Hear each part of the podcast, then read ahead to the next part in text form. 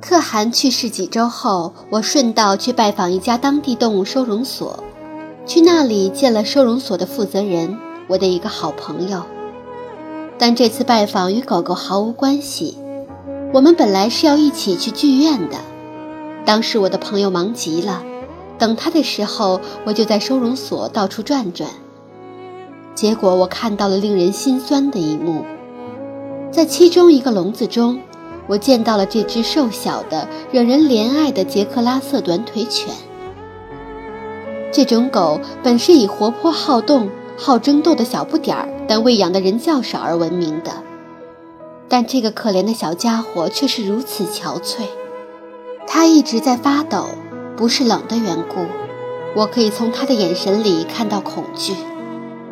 很快我就了解到它那令人心碎的过去。它是在被遗弃的地方发现的，被一条绳子绑在一根混凝土柱子上。发现的时候已经好几天没有吃东西了，非常消瘦。如果不是被带到了动物收容所，恐怕现在已经死了。很明显，这是一只受到严重伤害的狗狗。我和收容所里负责照看它的女孩闲聊，她告诉我，它一直想跑掉。大家很担心它会咬人。我来这里之前，并没有再找一只新狗狗的想法，但最终我还是决定把它带回家，成为新的家庭成员。回家的路上，它一直在后座上发抖着。我给它起名叫巴尔姆，没有什么其他原因，只是觉得它看上去傻头傻脑的，还有些疯狂。回家后，他一直坐在厨房里的桌子下面。每次我从他旁边经过时，都会发出低吼，这让我充满了同情。我所看到的并非攻击行为，只有极度的恐惧。如果有人用巴尔姆的遭遇同样对待我，我也会被吓坏的。起初，我并没有打算将巴尔姆作为实验目标，但我很快明白。他提供给我了一个伟大的机会。到目前为止，我所接触到的狗狗都受到了相当好的照顾，它们已经习惯了友善的对待。但此时，这里却有一只脑海中只有悲惨经历的狗狗。开始的几周时间，巴尔姆让我有机会去测试一些在其他狗狗身上也能应验的方法。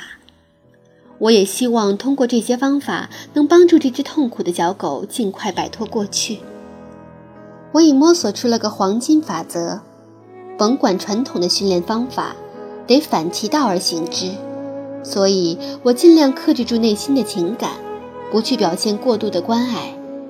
它看起来是那么的脆弱，我有时候都快忍不住了。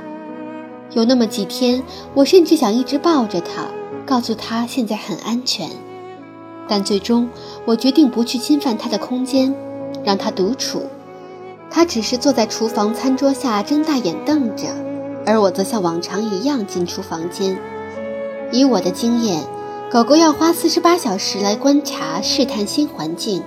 接下来，他会用大约两周的时间，在这个新家圈出自己的空间。这就如同一个人开始自己的新工作，也需要花上一到两天来整理办公桌。然后再花上两周时间来明确自己在公司的位置。因此，在最初的两周，我维持着这种状况，任由巴尔姆自行其事。只要我开口和他说话，会尽可能的温柔。时不时的看见他，我就会说一句：“你好，小可爱。”这时，我看见他的小尾巴会不由自主地摇起来，有点违心，却又似乎控制不住。好像想知道我对他有什么要求，但我还是就让他这么待着。对巴尔姆开始实施的第一个训练就是就餐时的角色扮演游戏。当时这方法还处于摸索阶段，这次可是实验的绝佳机会。我每天喂四次很少量的食物，以此试图增加和他的感情。可怜的小家伙一直处于饥饿状态。体重只有正常体重的三分之二，巴尔姆很快有了反应。他坐在那里观察我，耳朵背在后面，小尾巴又开始摇晃了，好像在说：“是的，我明白了。于是我把食物放下后走开。他见我走开后，才狼吞虎咽地大吃起来。巴尔姆的体重开始增加，情绪也逐渐放松，虽然缓慢，但很明显。他也不再发出低吼。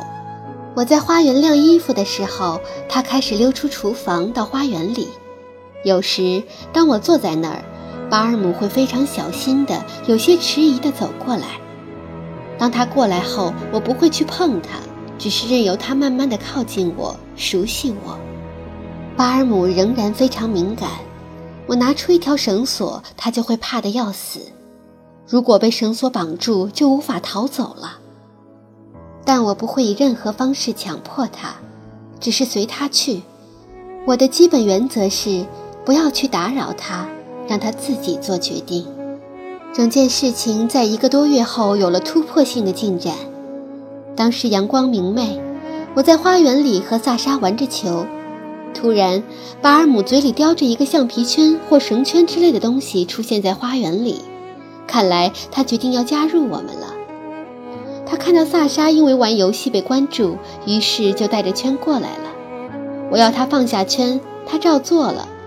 我拿起了圈扔出去，他飞跑出去叼起圈，又溜回了屋，躲在床下。我知道这是一个建立关系的好机会，就决定不去追他。我要他按我们的规则玩游戏，因此我继续和萨莎玩。果然，几分钟后他又出来了，嘴里叼着那个橡皮圈。我再次把圈扔出去，他也再次捡了起来，但这一次他跑回来了，圈也带了回来。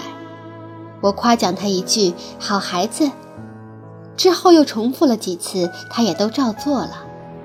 狗狗和人类一样。也有自己的学习节奏。在这个案例中，我们是在和一只处于治疗期的、曾经受过伤害的小狗交流。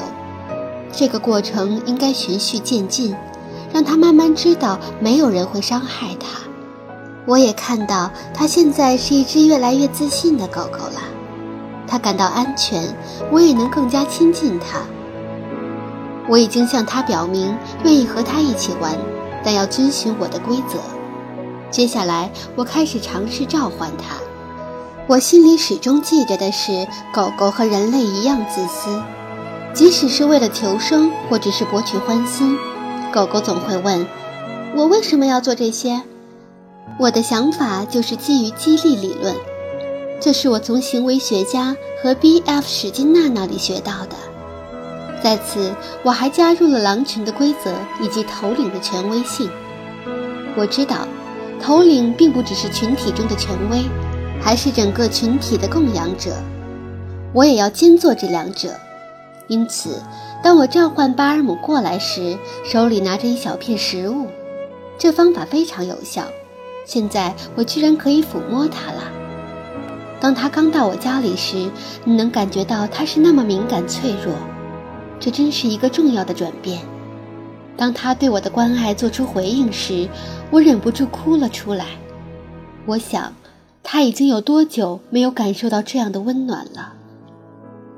只有能抚摸他时，我才知道这是多么大的一个进展啊！但我注意到，当我抚摸巴尔姆的后脖时，他会躲开。我在动物收容所里看到的狗狗也都有同样的反应，而我的狗狗则不会这样。为什么会有这样的差别呢？当我更深入的研究后发现，绝大多数动物，包括人类来说，这是最敏感的部位。你会让谁摸头和脖子呢？只有你信任的人。当狗狗们打架时，特别是当其中一只将身体压在另一只的脖子上时，暴力就开始了。此时，我想起了蒙提罗伯茨说过的话。如果动物信任你，你就能触碰它们最敏感的部位。这也是领导权威的某种极端表现，以此来警告附属成员，你知道如何杀死它。这样就不用再次强调你的权威性了。我得到了狗狗的巨大信任，它们把我当作头领，愿意把生命托付给我，这让我感动不已。我的其他狗狗，尤其是萨莎和唐娜，教会了我很多东西。但对于我的核心理念的完善，巴尔姆是最好的老师。他教会我，在狗狗感到安全、舒服并信任之前，绝不能靠近它们。在巴尔姆看来，这里没有疼痛，没有恐惧。他现在开始学习，是因为他想学而信任我。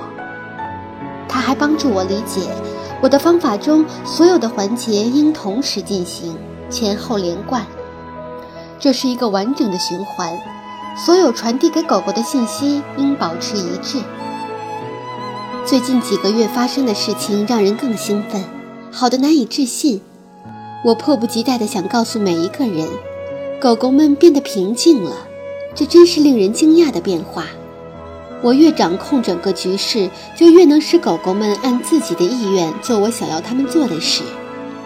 更重要的是，这里没有所谓的服从训练。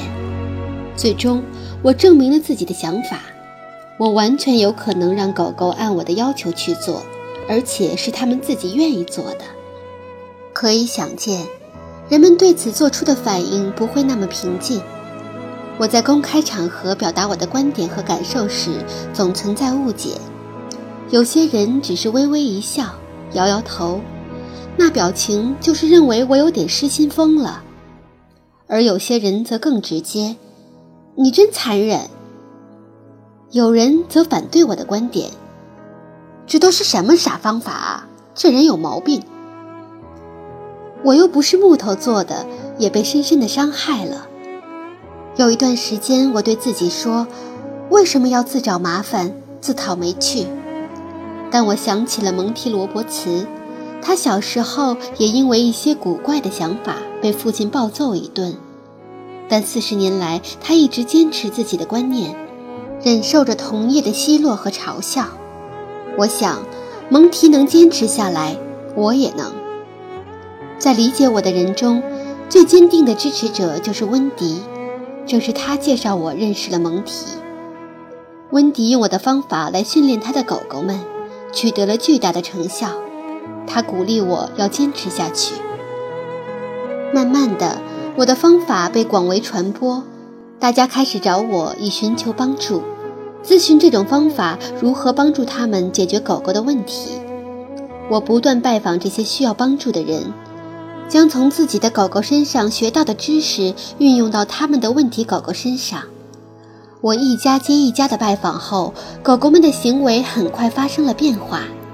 我看到狗狗们非常自在且乐于去改变，因为这是他们想要做的。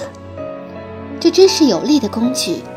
虽然我个人的力量微薄，但我觉得很骄傲。六年过去了。我已经和好几百条狗狗一起工作过，我所推广的沟通技能已经帮助这些狗狗改进了它们的行为。可以自信地说，如果狗狗主人按我所说的去做，他们的狗狗就会按他们的要求去做。以前那些激动人心的日子里得出的理论方法，现在已经成为我工作的基础。正是有了这些理论基础，我们才可以展开下一章的内容。